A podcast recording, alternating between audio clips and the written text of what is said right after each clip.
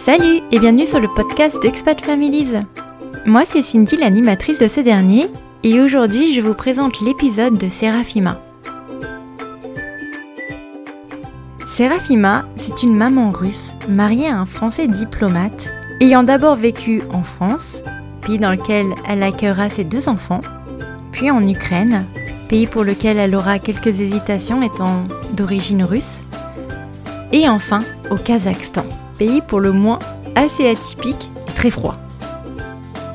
Je ne vous en dis pas plus, je vous souhaite une excellente écoute et je vous laisse avec la suite. Bonjour Sérafima. Bonjour Cindy. Merci de prendre un peu de temps pour venir témoigner sur le podcast. Mais euh, c'est un plaisir pour moi, merci à toi de m'inviter.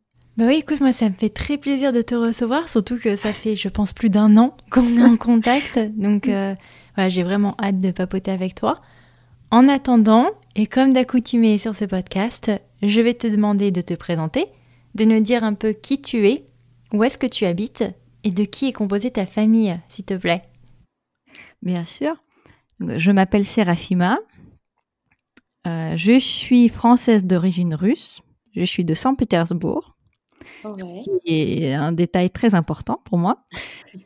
Euh, actuellement, on habite au Kazakhstan. On est expatrié voilà, depuis sept ans déjà. Donc euh, au Kazakhstan, les... c'est notre troisième hiver. Euh, donc ma famille est composée de mon époux Guillaume et mes deux enfants, pardon, nos deux enfants, Alexandre 9 ans et Louis 7 ans. Ok, c'est très clair. Euh, alors, tu le précisais très rapidement que tu étais euh, d'origine russe. Est-ce que tu peux nous raconter un peu quelle est ta relation avec le français? Est-ce que c'est à travers ton mari? Euh, Voilà, est-ce que tu peux démarrer par les prémices, à savoir un peu bah, comment tu l'as rencontré lui? Est-ce que c'était en France? Est-ce que c'était en Russie? Comment ça s'est passé pour vous hum, Alors, mon mari, je l'ai rencontré justement à Saint-Pétersbourg pendant mes études.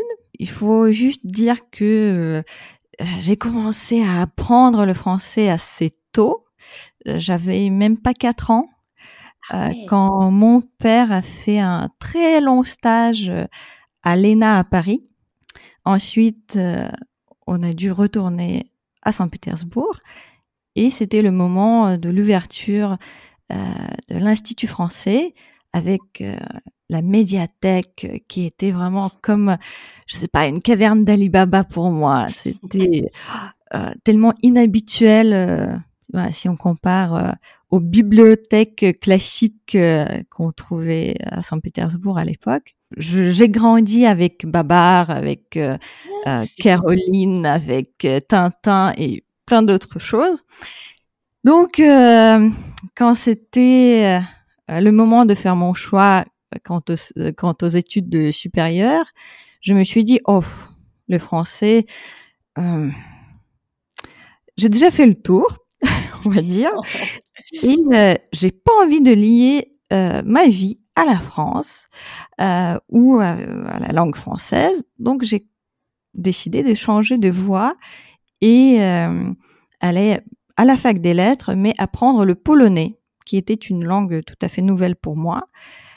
Et euh, au bout d'un mois de mes études de polonais, lors d'une fête euh, à la cité universitaire, donc au foyer, j'ai rencontré mon mari, qui était étudiant à l'époque, euh, qui apprenait le russe à la fac des lettres. Pareil. Ok, mais alors lui, alors qu'est-ce qu'il faisait en Russie? Il était étudiant, c'est ça? Oui, oui, il était étudiant. C'était déjà comment dire, son deuxième parcours des études supérieures. Euh, euh, il a fait autre chose euh, avant et il a pareil décidé de changer de voie et apprendre deux langues complètement différentes et tout à fait nouvelles pour lui. Finalement, c'est plutôt avec le russe que qu'il a eu l'opportunité d'aller d'abord en stage en Russie, ensuite entrer à la fac à Caen et euh, faire un échange euh, avec l'université de Saint-Pétersbourg. C'était justement le moment euh, de notre rencontre. C'était sa deuxième ou troisième année déjà à Saint-Pétersbourg. Ok, donc j'imagine qu'il parlait bien le russe, c'est ça? Ou Assez bien. Au moins de manière compréhensible. voilà, j'espère qu'il va pas écouter cet épisode. C'était vraiment assez bien. Euh, le problème, euh, tu vois, avec le russe, c'est que euh, quand on commence à l'apprendre, soit on commence directement avec un professeur ou quelqu'un vraiment qui te guide, parce que l'accent tonique en russe est très important pour la compréhension. Tu ne peux pas juste l'apprendre avec un livre. Et c'était le cas de mon mari au tout début. Donc euh, tout ce qui était accent tonique, on a euh, on a dû, on va dire, un peu retravailler. Mmh. Euh, et on n'a quasiment pas eu de, de choc culturel des, des, deux côtés. Lui était déjà passionné par la culture et la langue russe.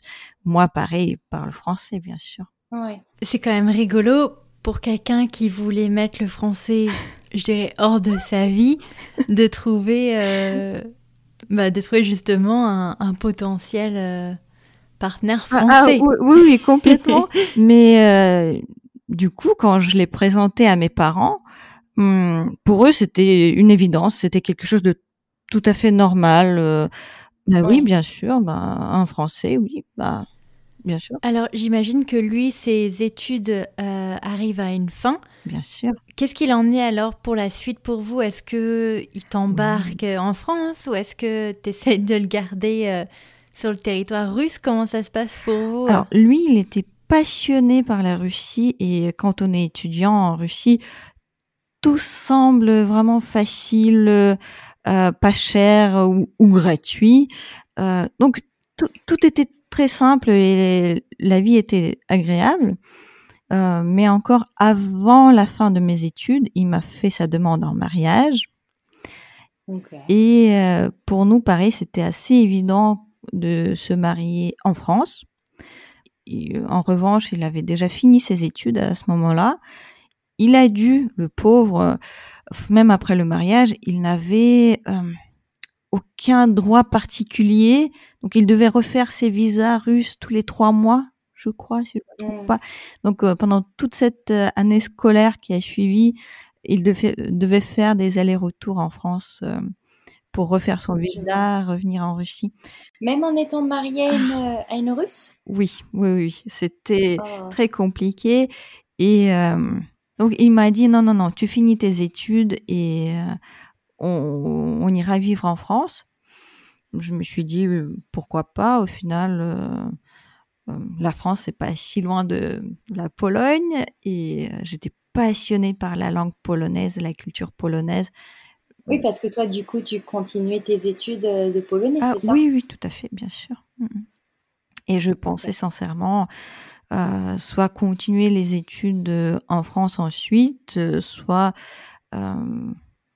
par je ne sais pas quel moyen de toute façon lier ma, ma vie avec euh, quand même l'enseignement du, du, polonais. Et euh, on ne trouvait pas de travail avec la langue russe euh, dans cette région-là. Et comme on ne voulait pas aller à Paris, on est allé dans les montagnes. On est allé dans un tout petit village dans les Alpes. Le village incroyablement charmant qui s'appelle le Mont Saxonais. On était au cœur d'une région où le russe était très demandé, en fait. Ah bon? Euh, parce que il y avait plein de touristes euh, qui allaient dans les stations de ski. Ah, oh, je vois. Voilà. Et aussi, on avait pas mal de russophones qui achetaient des villas dans cette région-là.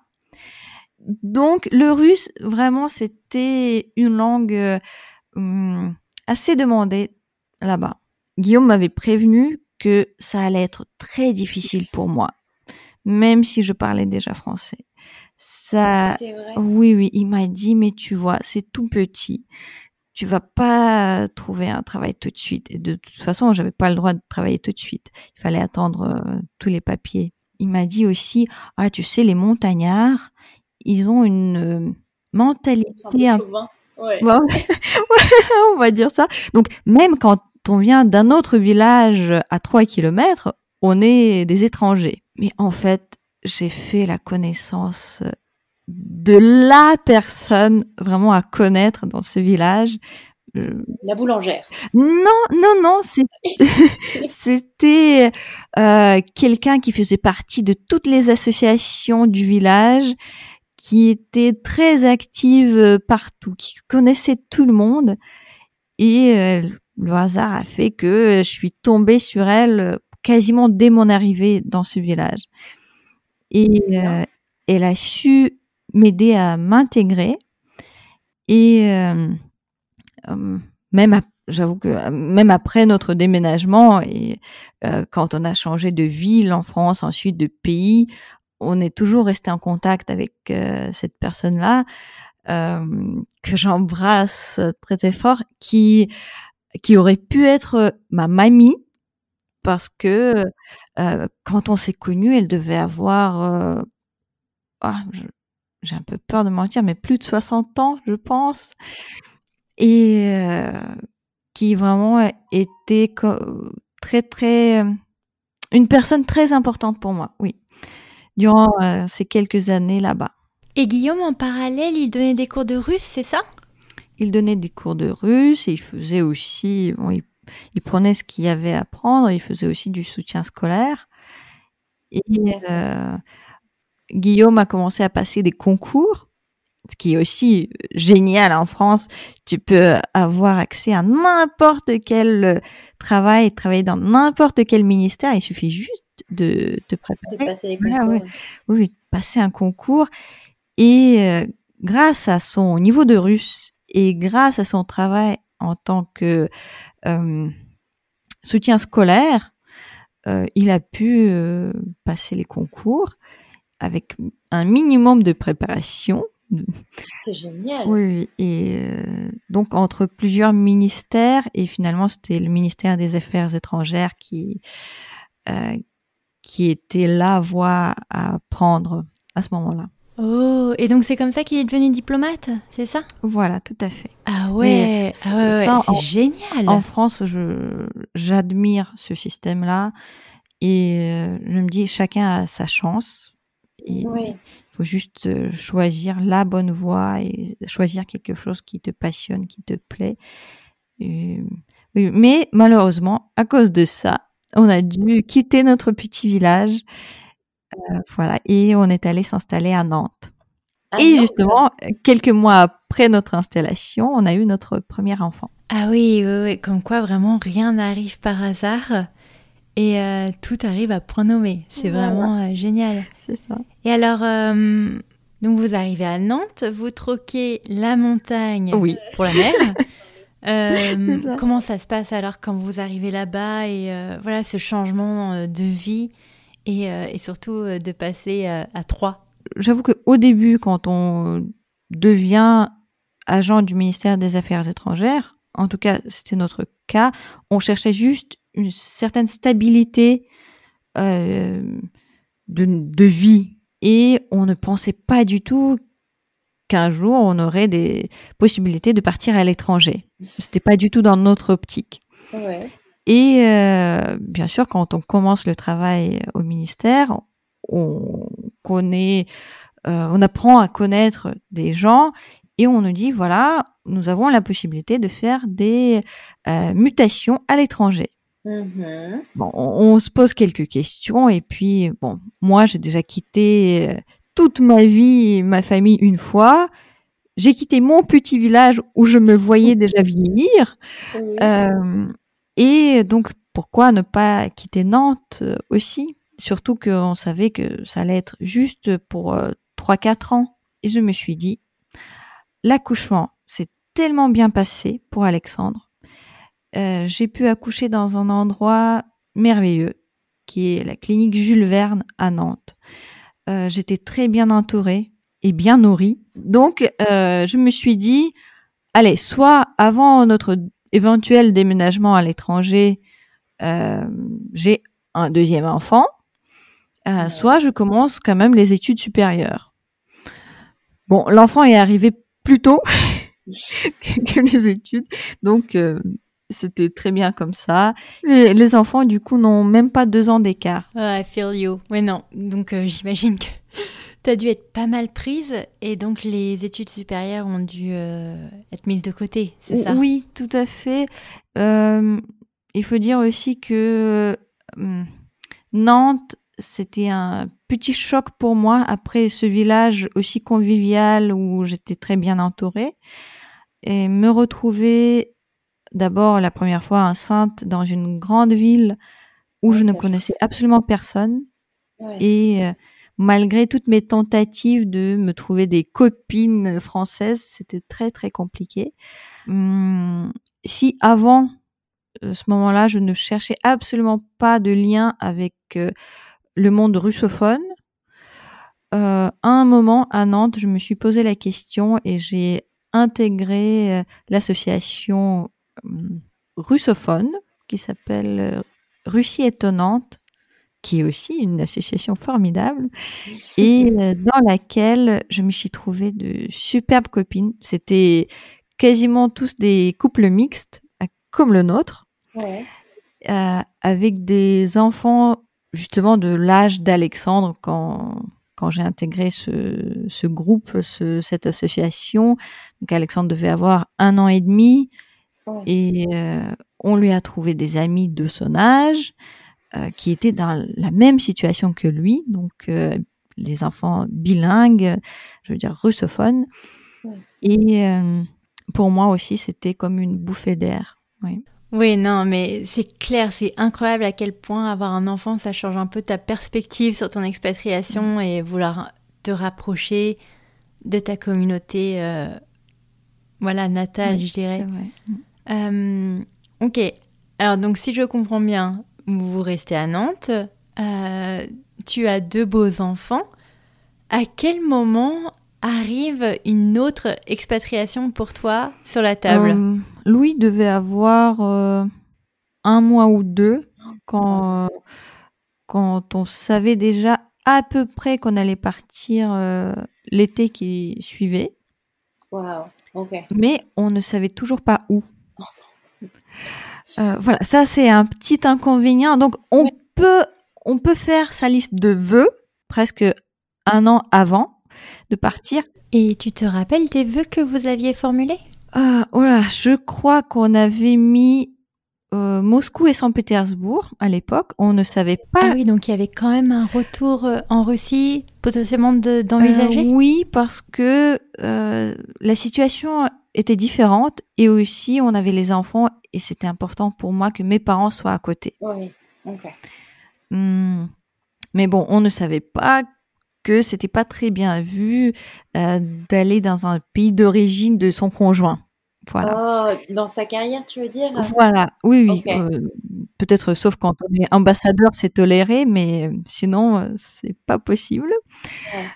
Euh, et euh, ça, à l'époque, on ne savait pas. Donc, dans notre liste, euh, on avait Saint-Pétersbourg et Moscou. On avait bien sûr la Pologne. On avait aussi Copenhague. Ah, mais bon, et moi, je voulais pas du tout. J'ai ah demandé à mon mari. Ah non non non, j'ai demandé de le mettre en dernier parce que je me voyais pas du tout de vivre dans à peu près le même climat qu'à Saint-Pétersbourg. Mais c'est tellement beau Copenhague. Comment ils disent Copenhague? Oui, et euh, donc à ce moment-là, on était en, on va dire, euh, hmm, avril-mai 2015, et on nous dit, hum, bon, c'était pas dans vos choix, euh, mais est-ce que Kiev, c'est quelque chose qui vous ferait rêver? Et nous, on savait déjà qu'il y avait un conflit entre la Russie et l'Ukraine. Et on savait que moi, euh, j'étais quand même d'origine russe. Et je parlais russe. Et euh, on se disait, bon, euh, donc on n'a pas le droit d'aller en Russie, mais on a le droit d'aller en Ukraine. Oui, c'est quand même étonnant comme conflit d'intérêts. Exactement. Bah, pour nous aussi, c'était très étonnant. Mais ma famille, et ma famille russe, et ma famille, donc moi et mon mari, on est très ouverts. Et euh, on s'est dit, oh, chouette, euh, l'Ukraine, on aime bien de toute façon, et euh, ça pourrait être intéressant. Donc en juin, on apprend qu'effectivement ça va être l'Ukraine. Et en août, on arrive déjà à Kiev avec les bagages et les enfants. Ok, rapide, rapide et efficace. Mais alors, quand vous arrivez là-bas, étant donné qu'il est considéré comme diplomate, est-ce qu'il y a une, une, solution tout en main pour vous ou est-ce ah, que euh, tu dois chercher un appartement hum, On dit que c'est... Mon, mon, mari est un agent du ministère des Affaires étrangères. Euh, ensuite, il y a une division entre les diplomates et, les, et la section euh, consulaire. Hum, oui, on peut quand même appeler ça les diplomates, mais malgré cela, euh, à part l'ambassadeur, personne n'est logé et personne n'est euh, dire bichonné. Euh, on arrive dans un pays, on peut avoir des connaissances ou pas, on loge d'abord dans un hôtel ou là où on trouve en fait un Airbnb par exemple, c'était notre cas, et ensuite euh, soit soit les collègues qui sont gentils et qui savent qu'on arrive, qui peuvent nous donner quelques pistes euh, où chercher ou euh, des contacts à donner. Mais sinon, non, non, on fait tout nous-mêmes. Ah on a cherché un appartement, on l'a trouvé facilement, euh, on s'est installé tout seul euh, et donc euh, l'installation a suivi et le petit moment de comment dire comment moi je vais être perçue en Ukraine en tant que russe. Et avant d'arriver en Ukraine, je me suis dit, il faut absolument que je me fasse un cercle d'amis en dehors des expats. Comme je parle russe et polonais, je me suis dit, bon, même avec l'ukrainien, ça devrait pas trop poser de questions. Euh, et je suis linguiste quand même, donc j'apprends assez facilement les langues. Et euh, à ma grande surprise, le russe était suffisant à Kiev en 2015. Donc je me suis trouvée une formation euh, dans un théâtre. Sympa, ouais. Voilà. Donc euh, j'ai fait en tout, j'ai commencé vraiment deux semaines après notre arrivée et euh, j'ai fini bah, quand notre expatriation s'est terminée. Donc j'ai fait quatre ans de cette formation dans un théâtre et on jouait des pièces et c'était génial. Mais au tout début, quand je suis arrivée, euh, mon astuce, c'était de dire euh, bonjour, je suis russe de Saint-Pétersbourg, je viens à Kiev pour le travail et j'ai, euh, à l'époque j'avais 25 ans, oui, oui, 25-26 ans et c'est tout. Et en fait, j'étais tellement, tellement bien accueillie par les Ukrainiens qui me disaient ah Saint-Pétersbourg c'est génial à chaque fois, c'était la chose que j'entendais le plus. Et soit c'était leur rêve d'y aller, soit ils y sont déjà allés, ils ont adoré, soit c'était les parents qui l'ont visité. Bref, c'était toujours quelque chose de, euh, de très bienveillant. Mm. Et euh, au théâtre, pareil, tout ce qu'on faisait, les études et les pièces qu'on jouait, tout était en russe euh, à l'époque. Mais oui, parce que euh, justement, j'avais, euh, je crois que c'était le, je crois que c'était l'épisode du, euh, du Daily du New York Times qui parlait un peu de du président actuel ukrainien et qui expliquait que dans sa carrière d'acteur, il parlait le russe et que comme c'est une nomenclature culturelle similaire, que nécessairement parfois les voilà les, les Ukrainiens parlaient russe et et vice-versa.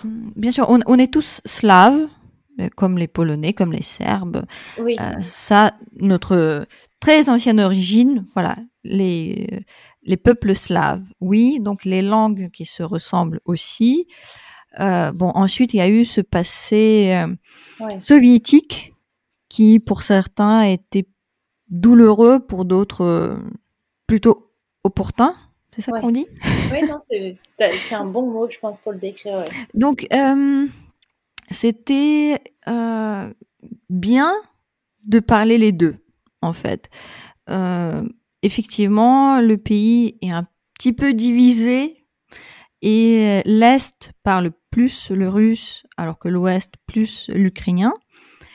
Mais sinon, euh, à Kiev, tout le monde euh, dans mon entourage, euh, des Ukrainiens que j'ai côtoyés, ils étaient parfaitement, parfaitement bilingues. On avait absolument le, le même passé culturel, le même background culturel. on a grandi avec les mêmes dire, livres, dessins animés et compagnie. Mm. Donc tu n'as pas reçu d'aminosité ou quoi que ce soit étant toi-même russe, c'est ça? Envers moi, pas, pas du tout, pas du tout. Bon, ensuite, bien sûr, euh, c'était pas évident de cacher le fait que j'étais mariée, que mon mari était français et moi aussi d'ailleurs, et qu'on avait des enfants. Donc à un moment, quand tout le monde dans mon groupe a appris que j'étais femme, que j'avais des enfants, et, bah, femme, je veux dire épouse, oui on m'a appelée la diplomate ou la française. Voilà. Donc mon statut a changé un petit peu. C'était un peu dommage, euh, mais non, non, ça, se passait très très bien.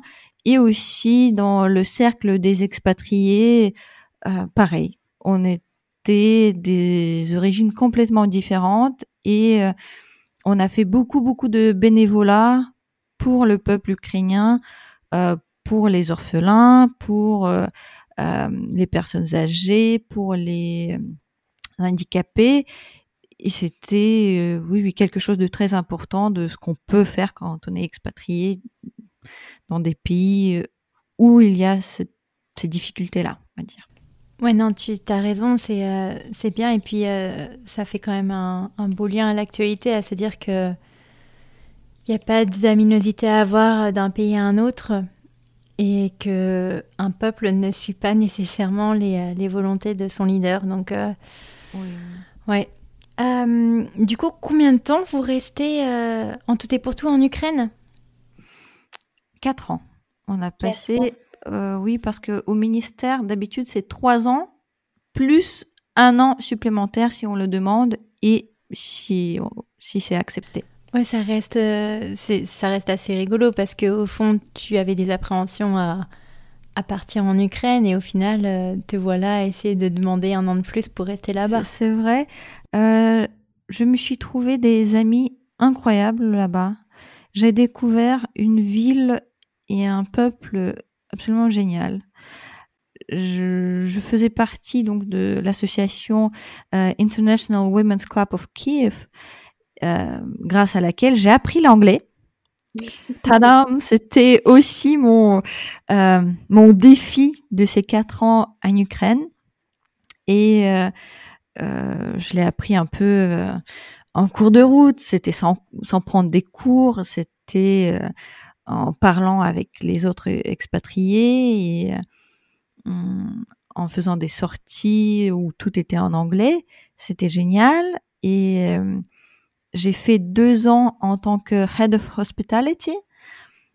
Et donc, j'organisais des visites guidées à Kiev. J'ai appris à connaître cette ville, mais euh, parfois quand je me baladais ensuite avec les locaux, je leur disais ah mais saviez-vous que dans cette cour euh, il y avait etc etc et on me regardait ah bon? Euh, effectivement je, je connaissais assez bien cette ville. Et euh, bon, on a pu visiter aussi euh, quelques autres villes en Ukraine, pas assez à mon goût. Euh, C'était ces quatre années très importantes pour nous. L'école des enfants franco-ukrainienne qui était incroyable. la, la propriétaire et la directrice étaient géniales. Tout était tellement familial, tellement chaleureux. Hum, les enfants, tu vois, on a mis nos enfants dans une école franco-ukrainienne, alors que moi, je leur parlais russe à la maison. Euh, la nounou leur parlait russe et en même temps, ils apprenaient l'ukrainien comme euh, comme si c'était leur langue maternelle aussi. C'est génial. Et puis, euh, du coup, j'imagine qu'aujourd'hui, tu as tu as gardé des des amitiés là-bas? Après quatre ans quand même euh, Disons, il y a quelques temps, je me suis rendu compte que j'avais maintenant plus d'amis et plus de liens avec les Ukrainiens qu'avec euh, les Russes et même avec euh, ceux avec qui j'ai fait mes études supérieures ou même euh, à l'école. je ne sais pas, c'est c'est la vie qui a fait que. Oui. Je suis toujours restée en contact avec la plupart de mes amis ukrainiens ou les expatriés que j'ai connus en Ukraine. Et en octobre 2021, on y est retourné pour les Oh. vacances. Voilà. Euh, le, le choix a été entre est-ce qu'on va voir euh, notre famille en Russie ou est-ce qu'on va voir notre famille en France? Et non, on a décidé d'aller en Ukraine et euh, c'était le bon moment et euh, on s'est retrouvés vraiment comme à la maison. Sincèrement, c'était incroyable. Ouais, on- c'est fou. Et en fait, j'aimerais bien rappeler à notre audience qu'on est en train d'enregistrer cet épisode, on est à fin mars. Et euh, j'espère sincèrement que quand ton épisode sortira, euh, la situation euh, aura évolué de manière extrêmement positive. Bien sûr. Euh, et voilà, j'ai- j'aimerais bien rappeler que c'est pas parce qu'on fait partie d'une culture qu'on est solidaire avec euh, ce qui est en train de se passer euh, ou qu'on est d'accord avec euh, les décisions prises par son entre guillemets gouvernement. Et j'espère sincèrement que les gens que tu connais sont, sont sains et saufs. Merci Cindy. Oui, effectivement, bien sûr que je suis contre la guerre, comme comme beaucoup de Russes et et le fait que je parle russe, euh, ça n'est comment dire, c'est comme ça, c'est ma vie. euh, je suis née à Saint-Pétersbourg, je suis née russe et je, je ne l'ai pas choisi, Ouais. comme personne ne choisit son pays d'origine. Euh, mais c'est, on va dire, c'est en Ukraine que j'ai vu vraiment les gens extrêmement patriotes. J'ai pas grandi avec cette notion-là. J'étais plutôt, euh, hmm, je n'ai pas beaucoup de sang russe purement euh, dit. Euh, Dans ma famille, c'est un mélange incroyable de plein d'origines aussi, euh, dont quelques origines polonaises et ukrainiennes, entre autres. Ouais. Voilà. Euh, mais bon, à, à Saint-Pétersbourg, comme un peu partout en Russie, ce genre de mélange, c'est quelque chose de normal plutôt, classique. Donc, euh, je ne sais pas trop. Même maintenant, j'ai j'ai du mal à me définir complètement. Alors que quand je vois mes amis ukrainiens, je vois à quel point ils sont attachés à leur patrie. Et euh, moi, je ne peux qu'admirer cela. C'est oui, oui. Je- Oui. Ils ont tout mon soutien et je fais tout ce que je peux actuellement. Bon, le bénévolat, tu vois, ça, ça fait partie de ma vie depuis de nombreuses années et maintenant aussi, je, je donne des cours de français aux réfugiés ukrainiens. Euh, c'est quelque chose que je sais faire et euh, je pense que dans ces moments-là difficiles, les moments de solidarité, chacun peut faire euh, ce qu'il peut ou ce qu'il sait faire euh, le mieux. Oui, c'est ça, tu as raison. Je- J'avais vu que sur euh, le site Airbnb, ils avaient vu un, un taux de donation, euh, je sais plus comment on dit, incroyable de gens en fait qui euh, bookaient des Airbnb pour que les gens puissent aller se réfugier là-bas. Donc euh, vraiment, on peut tous essayer de mettre la main à la pâte à notre, euh, comme tu dis, à notre échelle. Mais encore une fois, euh, j'espère sincèrement que la situation euh, va s'arranger, que ce soit pour le peuple ukrainien, pour, pour le peuple russe, pour, euh, pour tout le monde, vraiment. Bien sûr, moi aussi. On prie pour ça. En attendant, donc j'imagine que ces quatre années se passent. Et donc, à quel moment le Kazakhstan arrive sur la table? Alors, à un moment donné, on apprend qu'après un poste à l'étranger, on a le droit de rentrer ou pas en France. Et si on décide de pas rentrer en France, on pourrait enchaîner avec un autre poste à l'étranger. Donc, euh, ça nous semble intéressant. Ouais. Et euh, bien sûr, vœux. on, voilà, on fait notre liste de vœux. et le Kazakhstan y est. Et c'est Ah. euh, la destination euh, voulue, mais vraiment désirée numéro un. Ah ouais. surtout pour mon mari qui est russophone, il, il a appris le russe et c'est pas pour rien. Il a pu euh, l'utiliser aussi en Ukraine, bien sûr. Et donc, on se dirige plutôt vers euh, ce genre de pays euh, de l'ex-Union soviétique, on va dire. Mais oui, mais attends, parce que nous, on a reçu Amel qui avait passé deux trois ans aussi au Kazakhstan. Je pense que là, ils sont retournés en France à cause de la pandémie.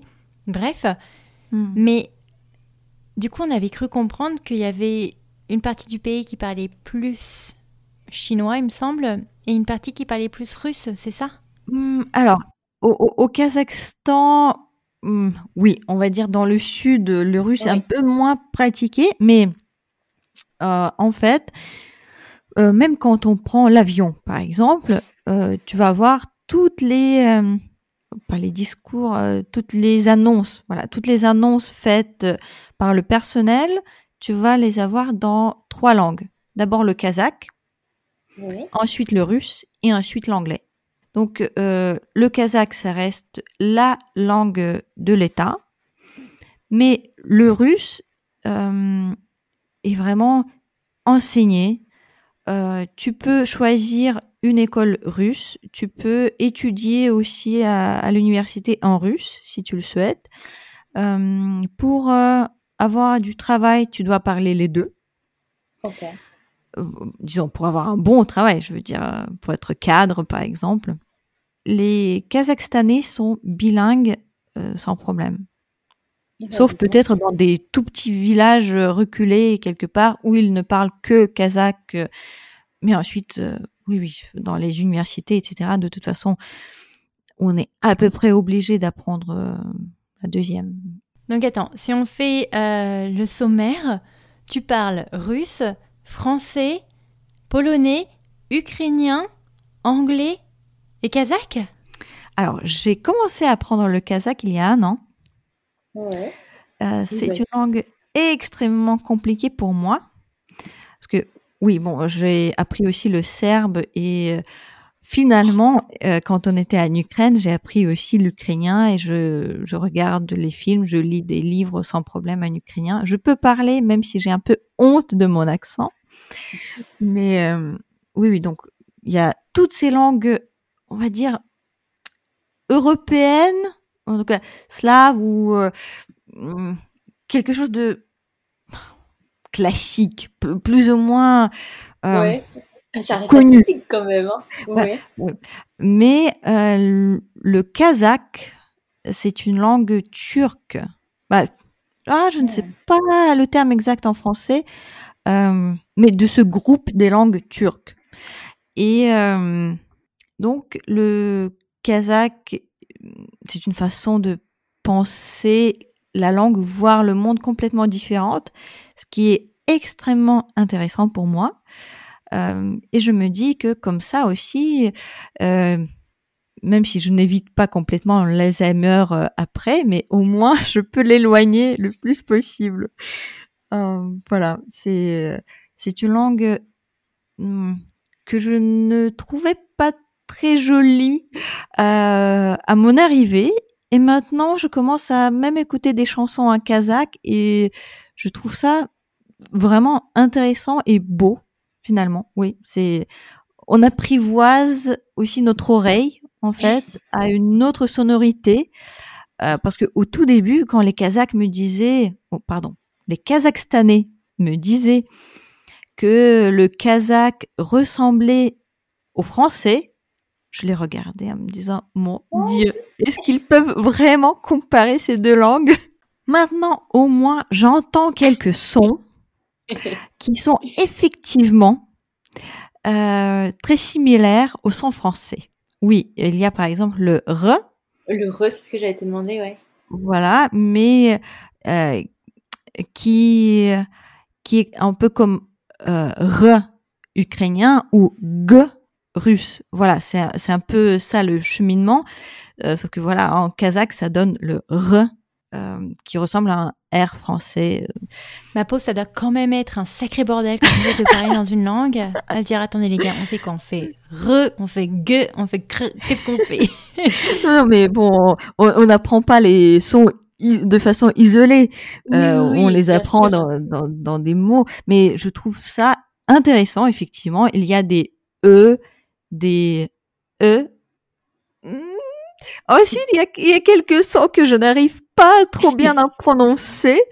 Euh, mais oui, oui, c'est pour l'instant, en tout cas, euh, la façon dont on l'apprend, parce que j'ai euh, une, une, prof qui vient à l'ambassade et à l'ambassade, on, donne des cours aux agents de l'ambassade et aux conjoints, ouais. qui est très bien. Donc, euh, ouais. cette prof nous enseigne euh, avec des caractères euh, cyrilliques. On peut dire qu'après le russe, ça pourrait aider, mais non. En fait, euh, c'est voilà comme après le français, tu peux apprendre le turc. Euh, oui, c'est les mêmes caractères, sauf que ça se lit pas pareil, ça se prononce pas pareil, et la grammaire n'est pas pareille. Donc ça n'aide pas du tout. Mais alors, avec ce bagage linguistique que tu as quand même, et je sais pas de quelle religion tu es, mais à la limite, on s'en fout.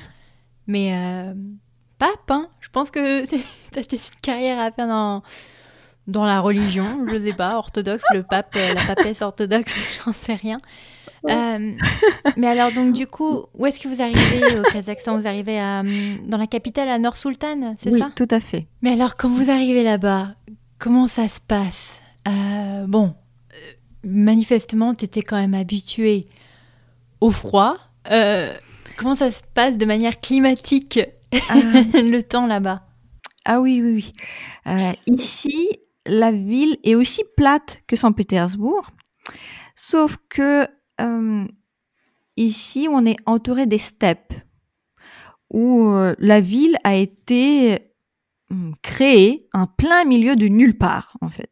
Et les steppes, c'est là où c'est comme des plaines où tu n'as pas beaucoup de gros arbres. Euh, c'est un paysage un peu particulier. J'ai jamais vu ça avant. Hum, et euh, tu as une végétation un peu particulière aussi euh, que j'ai découverte au Kazakhstan quand on sort un peu de la ville. Et d'ailleurs, ça c'est incroyablement intéressant quand on a des points de vue sur toute la ville. On a deux trois deux trois endroits où on peut voir toute la ville et on voit vraiment la délimitation où la ville s'arrête et ensuite il n'y a plus rien. J'ai cru que tu allais me dire on voit la Tour Eiffel. mais bon, on n'est pas encore. Mais euh, oui, oui. Euh, cela dit, ils aiment beaucoup ici euh, aussi la culture française. Et, euh, mais oui, oui. Et dans les steppes, le vent est vraiment le pire chose. On dit qu'à euh, qu Nour Sultan, hum, n'importe quel temps, donc n'importe quelle météo pourrait être bonne et agréable s'il n'y a pas de vent. Ce qui est rare. Parce qu'il n'y a rien pour, euh, pour arrêter le vent, c'est ça C'est tellement plat que euh, le vent voilà. ne peut pas s'engouffrer nulle part pas. et du coup vous le prenez oui. en pleine tronche Oui, tout à fait. Même si la ville depuis des années essaie de s'entourer, il crée comme des cercles de végétation autour de la ville. Hum, bon, le temps que les arbres grandissent suffisamment. Bah, déjà tiennent avec le vent. aussi, aussi, c'est vrai. Et avec le vent et avec le froid, euh, l'hiver, euh, avant notre arrivée, on savait qu'il pouvait euh, avoir des températures très très basses, donc moins 50, ça pouvait arriver. Sauf que c'est notre troisième hiver, on n'a toujours pas eu les moins 50. Euh, J'ai quand même un peu d'espoir pour l'hiver prochain. J'aimerais bien vivre ce genre d'expérience. Ouais. Euh, mais on a eu moins 42. C'était vraiment la journée la plus froide. Euh, mais alors, est-ce que c'est vrai ou pas quand les gens ils disent que euh, passer les moins 20 degrés, on sent plus vraiment la différence entre moins 20, moins 30, moins 40 Si, quand même. Mais, euh, ouais. Euh, en fait, tout dépend de tes vêtements et tout dépend aussi euh, du taux de l'humidité dans l'air et du vent. Quand il n'y a pas de vent, moins 30, ça va, ça passe. Vraiment, si l'air est sec et s'il n'y a pas de vent, tout va très bien. Même moins 35, on a fait des balades à pied. Mais pareil, tu ne restes pas trois heures dehors. Ce n'est pas possible. À tes orteils. Ah oui, voilà. euh... Mais tu vois, euh, en anglais, on dit il n'y a pas de mauvais temps, il n'y a que des mauvais vêtements. Mais tu vois, je sais pas du coup si c'est applicable dans toutes les régions du euh, monde. Disons, on, le dit en russe aussi, cette phrase-là, c'est vrai. Et euh, moi, je l'utilise aussi quand je donne mes cours de russe euh, à mes élèves. Je l'ai dit parce que c'est vrai. On va pas s'habiller de la même façon ici au Kazakhstan qu'à Paris en plein hiver. Tu vois, il faut aussi adapter sa façon de s'habiller et de, en fait, de se comporter aussi. Euh, si on veut faire une balade à pied, bah, tu mets une couche supplémentaire. Mais pareil, tu ne restes pas des heures et des heures et tu ne restes pas debout à rien faire. Ce n'est pas possible. Mais comment vous vous déplacez du coup? Parce que j'imagine que vous n'êtes pas amené forcément trop trop à aller marcher dehors. J'imagine qu'il y a quand même d'autres moyens de, transport en commun, par exemple Oh, mais euh, on se déplace beaucoup en voiture quand même. C'est une ville assez étendue et euh, même, voilà, le l'endroit où on habite et l'école de mes enfants, on se retrouve aux extrémités de la même rue. Euh, bon, en hiver, je le fais pas à pied, j'avoue. C'est trois kilomètres. On sent quand même le froid, le vent, etc. Euh, un été. Elle est longue ta rue, 3 km quand même. Hein. Euh, c'est pas la plus longue. Voilà. Là, c'est juste une rue, c'est pas une avenue, si tu veux. Euh, ici, il y a des avenues très très longues et effectivement, on se déplace beaucoup en taxi, qui ne coûte pas cher ici, heureusement. on va dire 3 euros la course.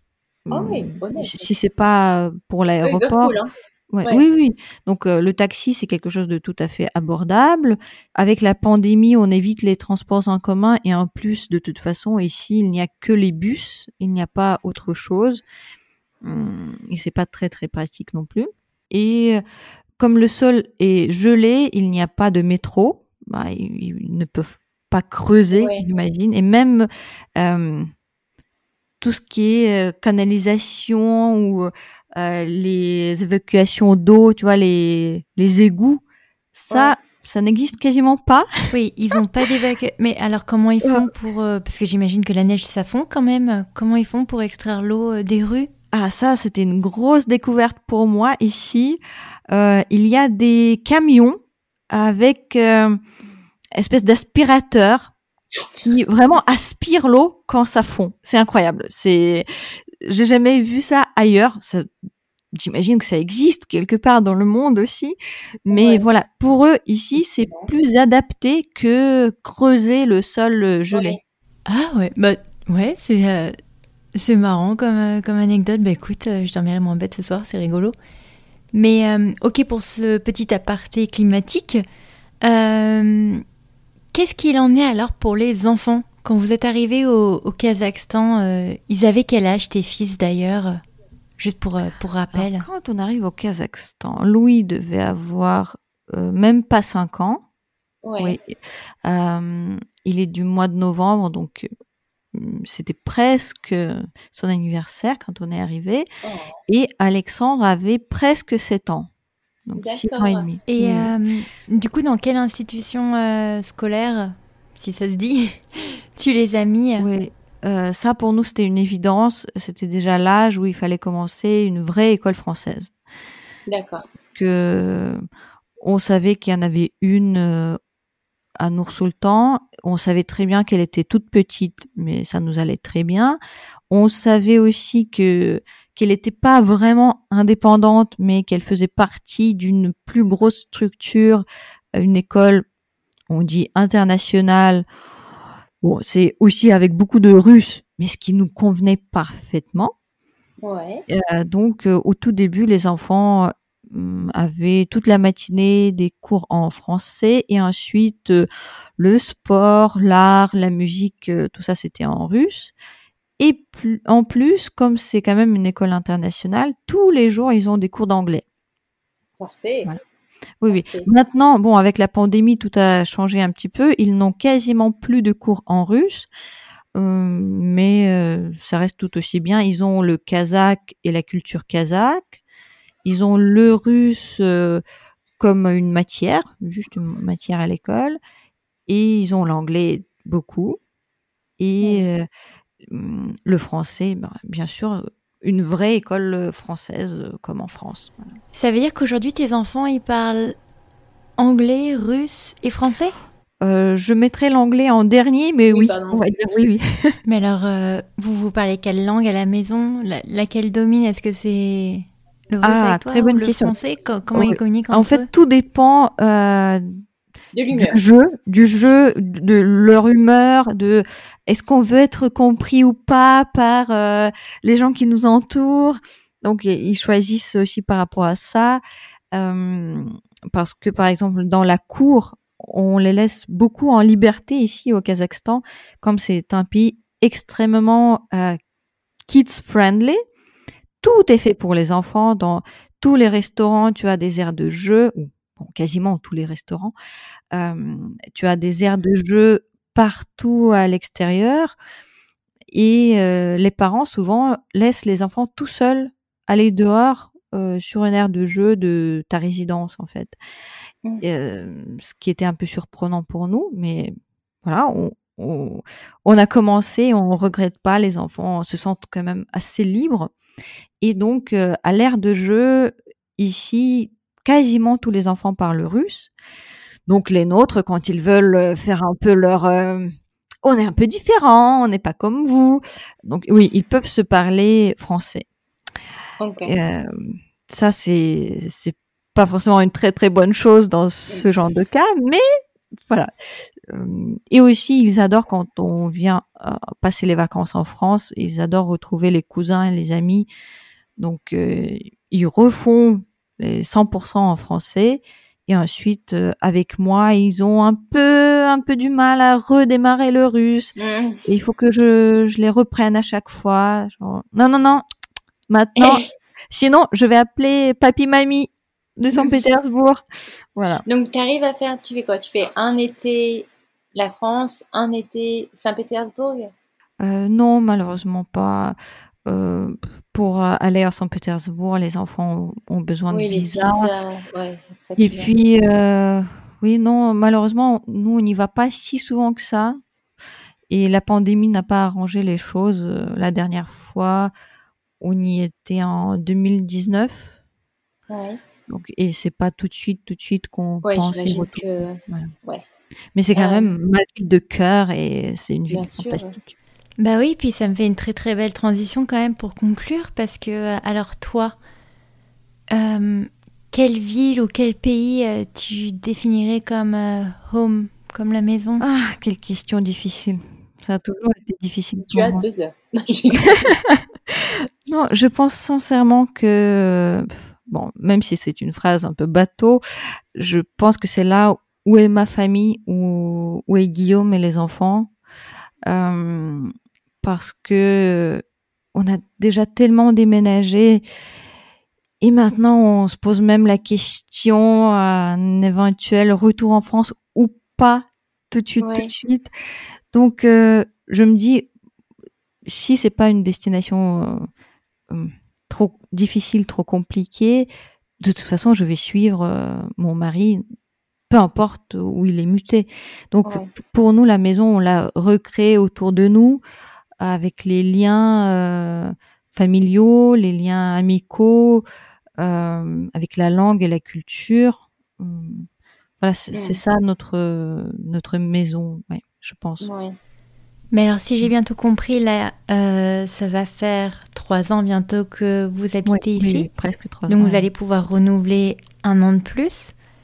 Mais à la suite de ça, alors du coup, euh, quel serait le projet? Est-ce que c'est repartir en mutation ou est-ce que c'est rentrer en France? Un retour en France, c'est quelque chose qu'on souhaitait profondément parce que j'ai tout mon projet personnel et professionnel lié à notre retour en France, en fait. et peut-être une troisième destination parce que il faut financer quand même notre projet euh, qu'on crée en France. Parce que il y a un an et demi, deux ans, on a racheté une superbe demeure familiale qui était dans la famille de Guillaume depuis plusieurs générations. Très bien. Ouais. Et euh, la maison que euh, nous on appelle notre château.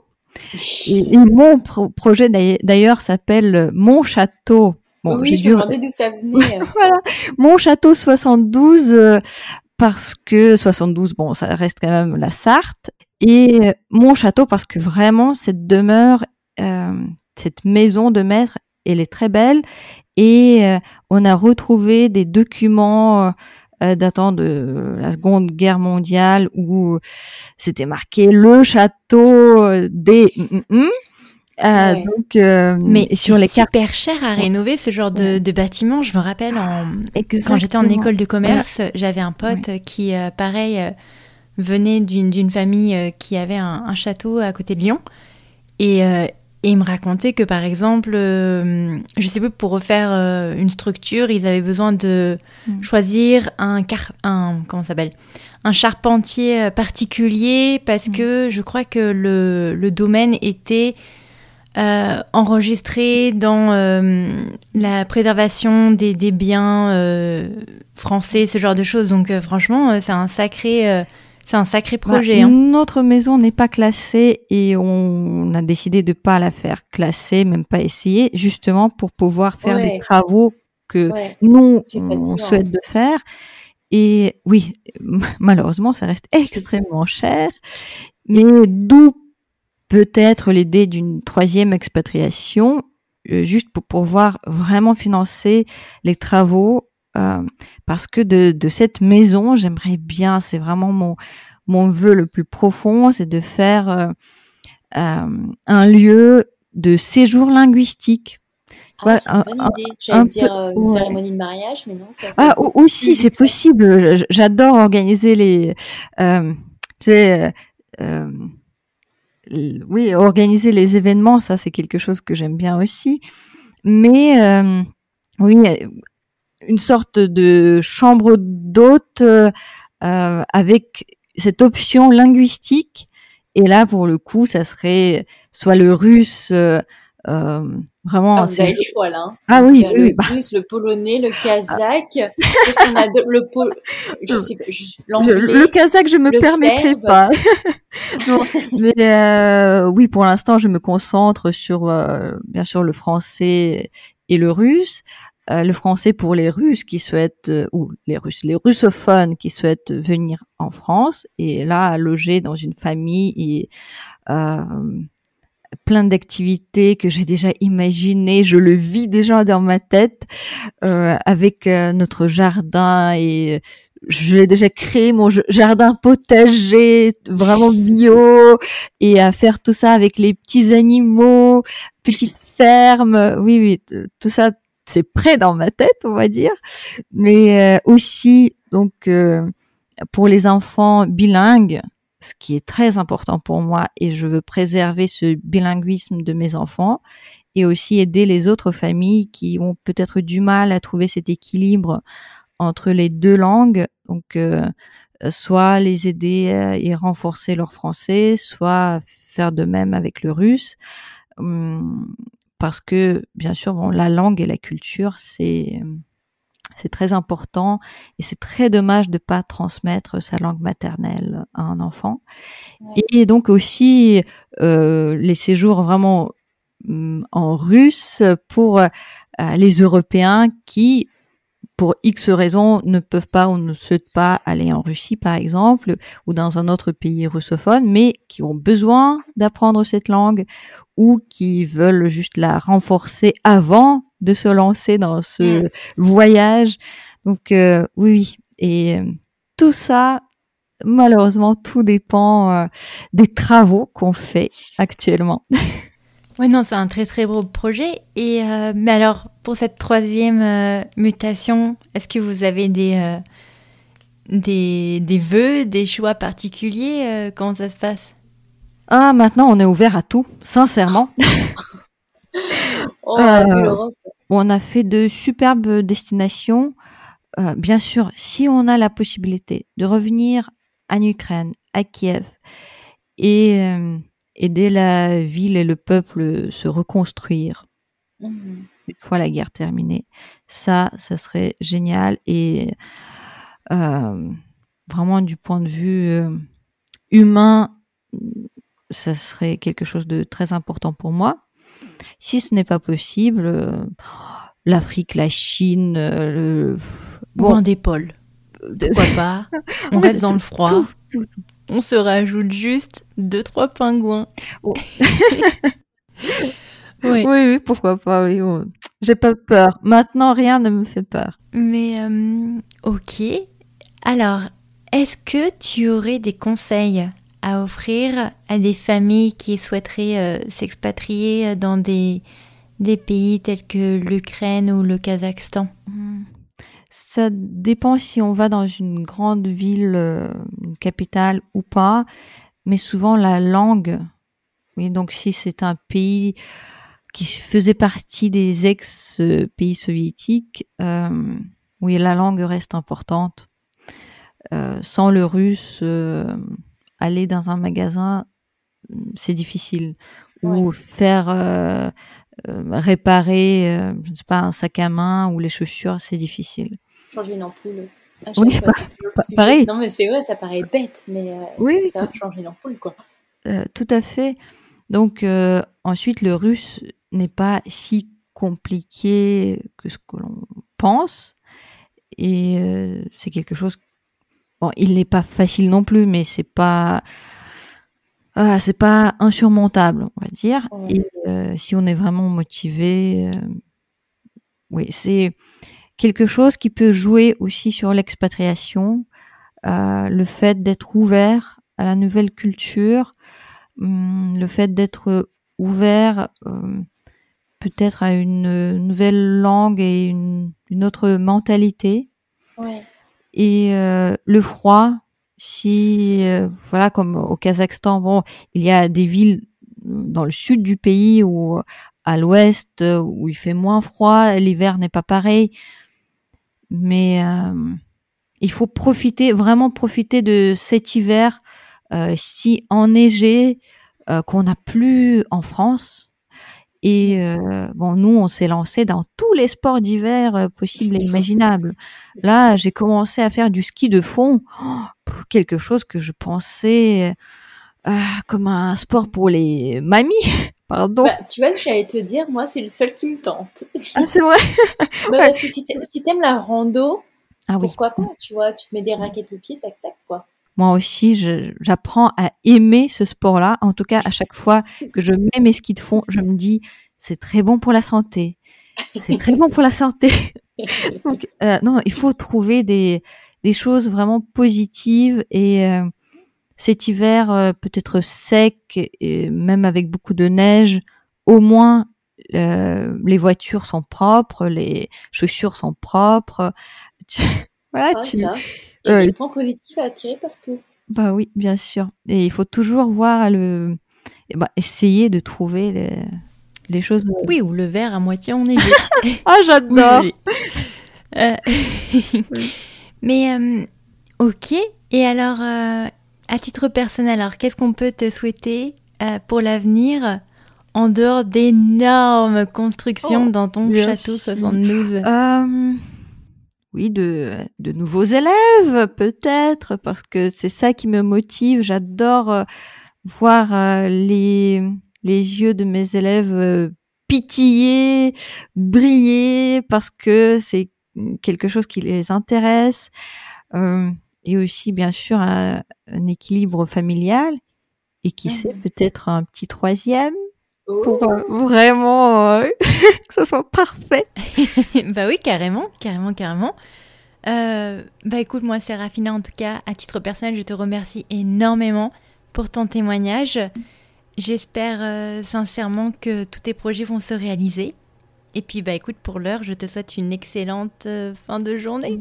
Merci beaucoup Cindy, c'était vraiment un plaisir de te parler et de partager ce moment avec toi. Merci. Et bon courage à toi et à ton podcast. Merci encore à Serafima pour cet épisode. J'espère sincèrement qu'il vous aura plu. Vous pouvez la retrouver sur Instagram via le compte monchâteau72 comme elle l'avait précisé dans cet épisode. Pour l'heure, moi écoutez, je vous souhaite une excellente semaine et on se retrouve la semaine prochaine pour un nouvel épisode. Merci, ciao